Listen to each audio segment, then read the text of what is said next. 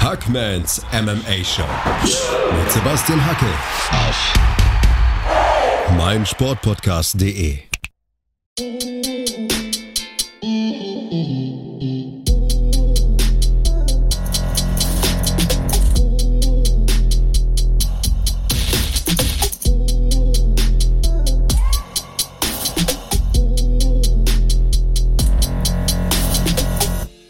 Hallo da draußen und herzlich willkommen zu Hackmans MMA Show auf meinsportpodcast.de. Bei mir ist es Sonntagmorgen, früher Sonntagmorgen, sehr früher sogar, aber ich kann einfach nicht schlafen nach dieser Fight Night Woodley gegen Burns. Ich bin zu aufgewühlt und habe mir einfach dann überlegt, hey, ich nehme jetzt einen Podcast auf, ich mache das Beste aus der Situation, kann sowieso nicht schlafen. Und wenn ihr das hört, ist das Wochenende natürlich schon vorbei, also versuche ich es ein bisschen aus eurer Warte zu sehen denn das Ding muss ja auch noch geschnitten werden, online gestellt werden und so weiter. Und äh, ja, am vergangenen Wochenende aus eurer Warte betrachtet, gab es eben diese Fight Night. Woodley gegen Burns, sie stand auf dem Programm und Kampfsportfreunde auf der ganzen Welt freuten sich auf die Action. Die Nummer 1 im Weltergewicht, Tyron Woodley, stieg nach 15 Monaten Abstinenz endlich wieder ins Oktagon, um sich mit der Nummer 6 der Welt, Gilbert Burns, zu messen. Dorinho kam mit einer tollen Siegesserie von fünf Siegen in Folge in dieses Main-Event-Duell über fünf Runden. Beide Männer mit außergewöhnlicher Power in den Händen gesegnet. Woodley zudem ein extrem guter Ringer, Burns ein sensationeller Bodenkämpfer. Super Arbeit also von den UFC-Matchmakern. Aber dazu später mehr. In der Halle gab es natürlich keine Kampfsportfans. Äh, die Veranstaltung fand dieses Mal im UFC Apex in Las Vegas statt und die Main Card begann mit einem Kampf im Strohgewicht der Frauen. Mackenzie Dern trat gegen Hannah Cyphers an, BJJ Black Belt Dern gegen die furchtlose Hannah Cyphers, die sich ja durch aggressives Striking auszeichnet. Ja, wie lief dieser Kampf? Mackenzie Dern kam von ihrer ersten Niederlage zurück, ähm, hatte ja wenige Monate nach der Geburt ihrer Tochter schon das Comeback gewagt. Das finde ich ja bemerkenswert. Also ich kann mir nicht vorstellen, wie eine Frau in einem Zeitrahmen von drei bis vier Monaten nach der Geburt imstande sein will, professionell zu kämpfen. Das Ganze klappte auch nicht so wie geplant, muss man tatsächlich sagen. Die äh, zweifache BJJ-Weltmeisterin und Gewinnerin der ADCCs 2015 musste da eine Niederlage verdauen. Und äh, ja, diese Frau, ich habe es ja gerade gesagt, ihre Errungenschaften habe ich kurz rausgestellt, ist ja eine Anaconda am Boden und äh, verschlingt die Gegnerinnen auf der Matte. Kam mit einem deutlichen Größenvorteil in diesen Fight schien dieses Mal auch besser in Form zu sein, war die Favoritin bei den Wettanbietern und es dauerte auch nicht lange, bis Dern hier einen ganz engen Niebar bei Cyphers ansetzen konnte und sich den Sieg durch Aufgabe in Runde 1 holte. Also dieses Mal gefiel sie mir wesentlich besser. Das wirkte sehr entschlossen. Cyphers auf der anderen Seite schaltete hier viel zu spät in der entscheidenden Phase des Kampfes, sah den Niebar im Ansatz überhaupt nicht kommen und ja, zahlte dann das Wechselgeld dafür. Das Grappling von Dern ist ganz sicher außergewöhnlich. Also, das war ja ihr erster Sieg als Mutter, möchte ich nochmal erwähnt haben. Eine schöne Geschichte, wie ich finde, und eine tolle Motivation für, allen, für alle jungen Mütter da draußen, die ja auch noch so eine Karriere neben dem Muttersein am Start haben. Und äh, UFC-Fighterin zu sein, ist ja eine Karriere, die sehr viel äh, Vorbereitung benötigt. Also, ein Fightcamp zu absolvieren, Gewicht zu machen und das auch noch in der Corona-Zeit, das kommt ja auch noch verstärkend hinzu. Dann schläft vielleicht das Kind nachts nicht und man muss sich auch unter Tags drum kümmern, kann vielleicht nicht so regenerieren, wie man sich das wünscht, so viel schlafen, wie man sich wünscht. Bemerkenswerte Geschichte und ein bemerkenswerter Sieg von Mackenzie Dern gegen Hannah Cyphers in Runde 1, wie gesagt, durch Submission. Sie ist somit die erste Frau in der UFC-Geschichte, die eine Gegnerin per Beinhebel besiegt. First Leglock Submission by a Woman in UFC History. Das ganz nebenbei. Da hat sie auch nochmal Geschichte geschrieben. Wahnsinn. Als nächstes stand der Kampf zwischen Brock Weaver und Roosevelt Roberts auf der Speisekarte. Ein ähm, ja, schmackhaftes Duell. Beide kamen ja über die Contender Series in die UFC. Das ist aber auch schon die einzige Gemeinsamkeit, die ich da erkennen kann. Die beiden können sich nämlich überhaupt nicht riechen. Und das merkte man auch.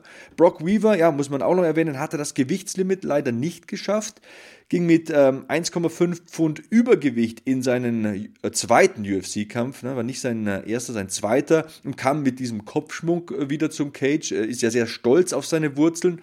Und äh, die liegen bekanntlich in der indigenen Bevölkerung Amerikas. Ein intensiver Krieger, dieser Mann im wahrsten Sinne des Wortes. Sein Gegner, The Predator Roosevelt Roberts, das ist ein Finisher. Sieben von neun Siegen konnte er bis zu diesem Duell vorzeitig erzielen und diesem 26-jährigen Talent prophezeien ja sehr viele Experten eine rosige Zukunft.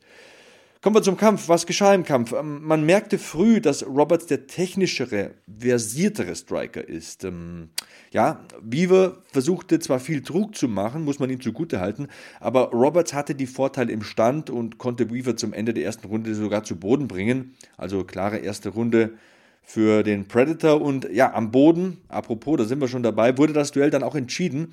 In Runde 2 reichte es nicht mehr nur tough zu sein für Weaver. Ähm, Brock Weaver wurde da komplett überwältigt.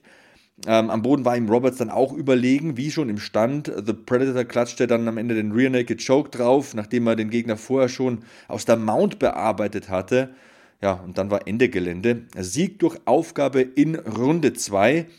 Schnelles, technisch sauberes Striking von Roosevelt Roberts, sauberes, fehlerloses BJJ am Boden also das ist wirklich ein Mann, mit dem man rechnen muss. Brock Weaver musste aufgeben, sonst wäre er ohnehin bewusstlos geworden. Also der Rear Naked Choke war sehr, sehr eng drin. Zehn Siege, nur eine Niederlage bisher, also jetzt für Roosevelt Roberts. Das sieht gut aus mit der Zukunft. Die Post-Fight-Speech fand ich dann auch noch überragend. ESPN legt ja Wert auf, naja, lasst es mich mal so formulieren, saubere Wortwahl. Das ist bei ihm nicht immer der Fall. Hat sich da zwei, dreimal im Ton vergriffen, fand ich aber sehr sympathisch in der Situation, war da gehypt, voller Adrenalin, hat sich gefreut und ja, genau, hätte ich fast noch vergessen, forderte auch schon den nächsten Gegner heraus, Matt Vrivola nämlich. Also da dürfen wir doch mal gespannt sein, wie es weitergeht für den jungen Roosevelt Roberts. Billy Quarantillo gegen Spike Carlyle war der nächste Kampf auf der Card. Ähm, Billy Quarantillo kennt man ja aus der Ultimate Fighter Reality TV Serie und äh, ja, natürlich auch aus der Contender Series. Ein sehr vielseitiger Mann mit mehr Erfahrung als sein Gegner. Und der Gegner Spike Carlyle, The Alpha Ginger, super Spitzname, ist ja ein Mann, der auf einmal da war. Auf einmal war der auf der Landkarte, tauchte aus dem Nichts auf und gewann seinen ersten UFC-Kampf. Es war übrigens ein Catchweight-Kampf. Für diesen Kampf war dieses Catchweight-Limit von 150 Pfund angesetzt. Das ist ja relativ selten in der UFC. Ähm, das aber nur der Vollständigkeit halber. Ich wollte es einfach mal erwähnt haben, weil es mir da noch vor Augen kam. Ja, was für ein Kampf. Ähm, Carlyle kam aus der Ecke wie ein Rennpferd stürmte auf seinen Gegner los, drängte ihn an den Zaun, Ellbogenstöße, Schläge, es ging auf den Boden runter, Carlyle klebte an Quarantillo wie ein Kaugummi. Ground and Pound, Submission-Ansätze, krasse Pace, unglaublich spektakulär. Also der Typ legte ein Tempo vor, das im wahrsten Sinne des Wortes atemberaubend war. Unfassbar. Also zum Ende der ersten Runde brach dann nochmal Chaos aus und ja, chaotisch begann auch die zweite Runde. Die erste würde ich Carlyle klar geben diese Runde 2, also ich habe selten so einen wilden Kampf gesehen. Spike Carlyle kämpft nicht so, wie man es empfehlen würde, beileibe nicht, aber er ist tough und er ist dermaßen krass explosiv, dass es einem die Sprache verschlägt. Also das war Action von Anfang bis Ende, ein Kampf, der Laune machte. Falls ihr es nicht gesehen habt, schaut's euch an. Carlyle ist ein Dynamo. Das ist ein unermüdlicher Actionfighter, der es eigentlich verdient hätte, dass ihn Zuschauer anfeuern. Ja, Corona sei Dank gibt es momentan keine Zuschauer, aber der hätte es wirklich verdient. Das ist ein Publikumsfighter. Was für ein Megatyp. Also wie aus dem Triangle und dem Armbar rauskämpft äh, am Ende von Runde 2. Alter, alter, alter, was für ein heftiger Typ. Wenn du um 5 Uhr morgens auf der Couch stehst und mitkämpfst, also das will was heißen. Ich schaue den Sport jetzt seit fast 30 Jahren, aber das hat mich so mitgerissen. Das war echt geil. Ähm, ja, aber zum Ende von Runde 2 und vor allem in der dritten Runde musste der Alpha Ginger dann seinem Kampfstil mächtig Tribut zollen. Er war nicht mehr so explosiv, er wurde müde, ähm, aber nochmal, was für ein Kampf. Also vor allem auch von Quarantillo, der ganz andere Qualitäten bewies. Er überstand den Ansturm ähm, von Carlyle immer und immer und immer wieder. Er zeigte clevere Submissions. Er hielt sehr gut Haus mit den eigenen Kräften. Also das ist ja eine Eigenschaft, die Carlyle noch, noch komplett fehlt. Quarantillo bewies da große Übersicht, ähm, präsentierte vor allem eine breite Palette an Fähigkeiten und äh, überzeugte dann schließlich. Mit einer starken Endphase in Runde 3 hätte Carlyle fast noch ausgenockt. Die letzte Runde war für mich sicher eine 10-8, also Carlisle stand kurz vor dem Knockout, aber nochmal, hier gab es für mich keinen Verlierer.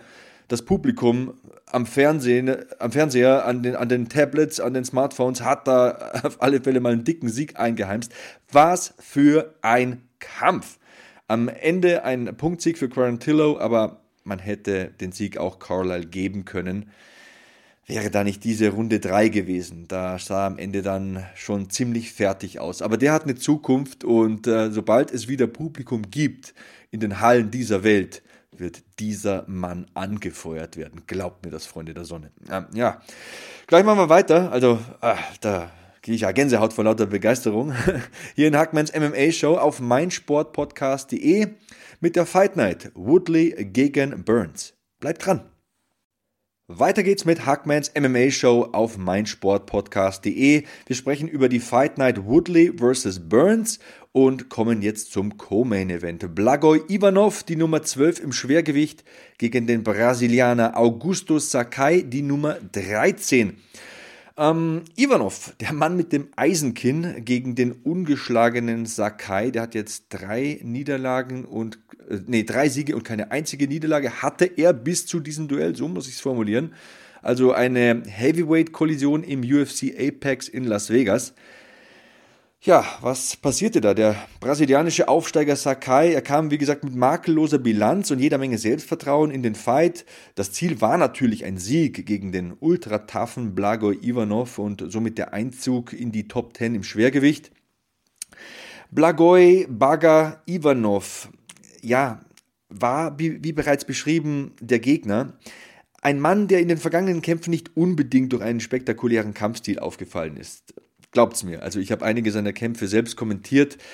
War nicht unbedingt jedes Mal ein Feuerwerk, ähm, aber der ehemalige Weltmeister im Combat Sambo ist extrem zäh, das muss man sagen. Er hat gute Würfe auf Lager, ähm, er kann wahnsinnig viel einstecken, konnte übrigens im Combat Sambo einen gewissen Fedor anno dazu mal besiegen. Also das spricht doch mal für seine Fähigkeiten war auch schon Champion in der PFL, genau, hätte ich fast vergessen. Was zeigt uns das? Warum führe ich das an? Man muss keine spektakuläre Knockout-Maschine sein, um im Schwergewicht Erfolge zu feiern. Das äh, zeigt Blagoj Ivanov, das zeigt seine Vita. Er musste einen Größen- und Reichweiten-Nachteil kompensieren in diesem Kampf und das merkte man. Kommen wir doch zum Kampf. Also es war eine ordentliche Pace für zwei so schwere Jungs, die eine Menge Masse mit sich rumschleppen. Da war durchaus der eine oder andere schwere Treffer auch mit dabei. Am Ende von Runde 2 konnte sich Blagoj Ivanov einen Takedown sichern. Dafür gefiel mir Sakai bis zu diesem Punkt im Kampf im Stand wesentlich besser. Also sein Striking war vielseitiger, vor allem die Kicks gefielen mir. Ein ausgeglichener Kampf. Ähm, nach den ersten beiden Runden vielleicht, vielleicht ein knapper Vorteil für Sakai durch die Kicks, aber völlig auf Augenhöhe dieses Duell.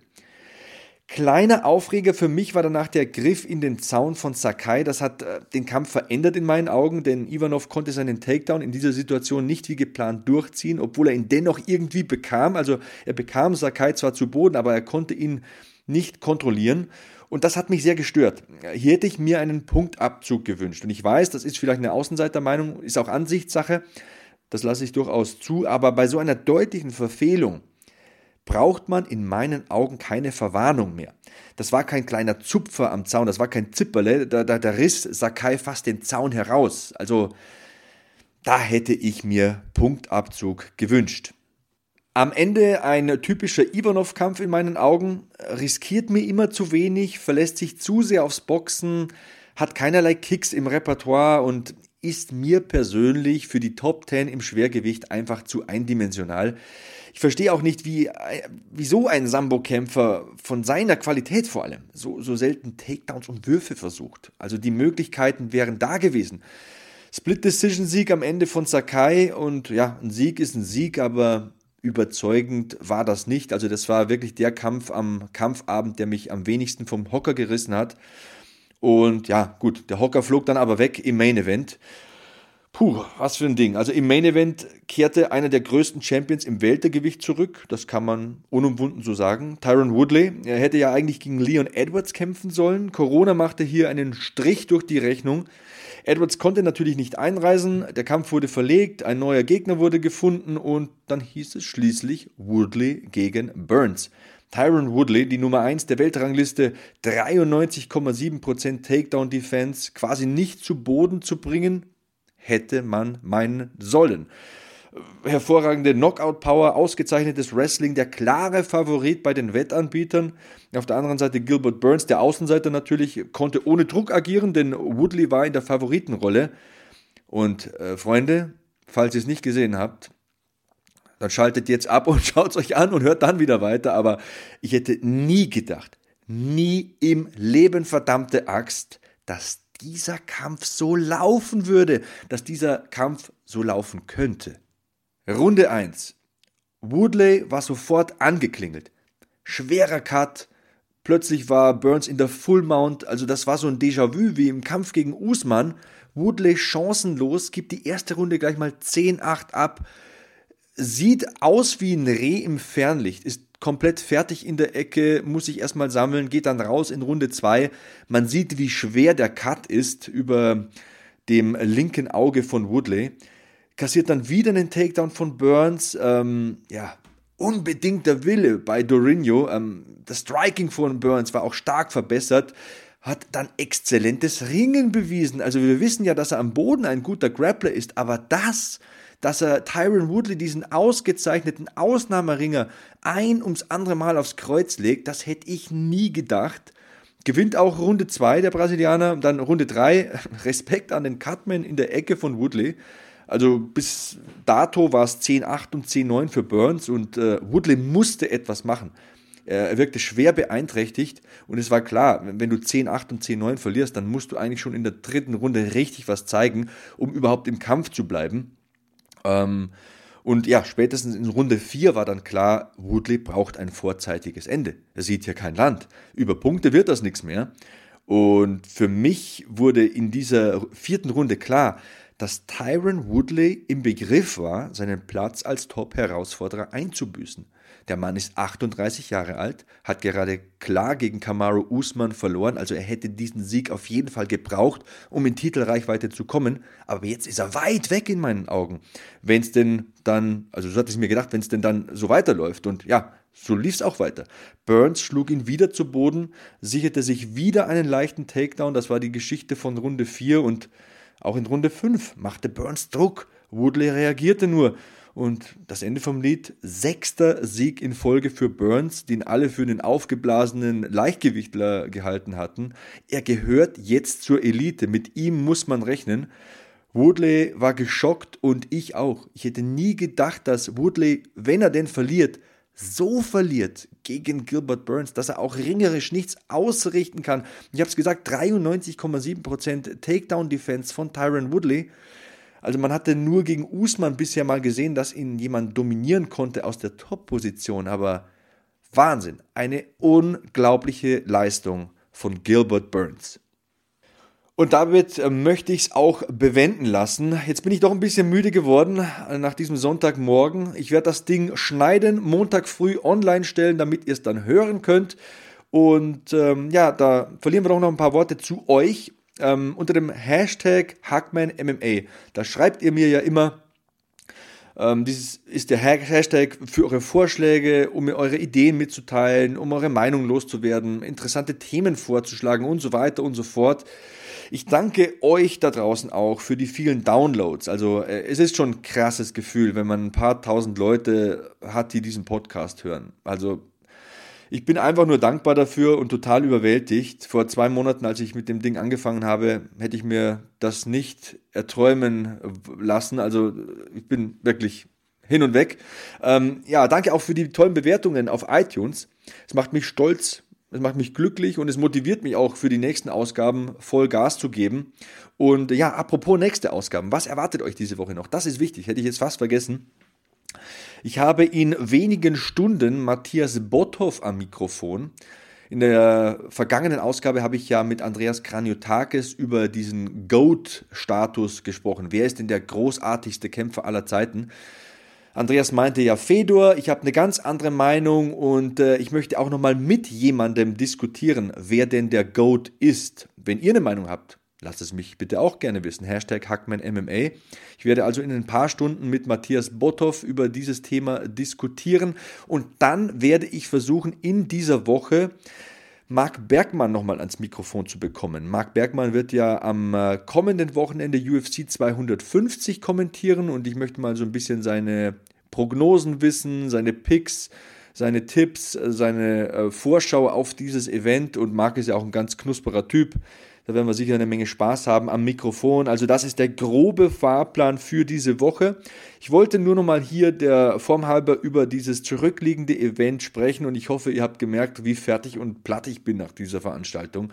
Dass Tyron Woodley da so zerbügelt wird und zermalmt wird und durch den Fleischwolf gedreht wird ey, ich hätte es nie für möglich gehalten. Bin echt runter mit den Nerven. Ja, es freut mich auf jeden Fall für Gilbert Burns und ähm, ich hoffe, es geht euch da draußen gut, egal wer ihr seid, egal wo ihr seid. Passt auf euch auf, bleibt sicher und wir hören uns in ein paar Stunden, wenn ich Matthias Botthoff am Mikrofon habe. So long, Hackman out.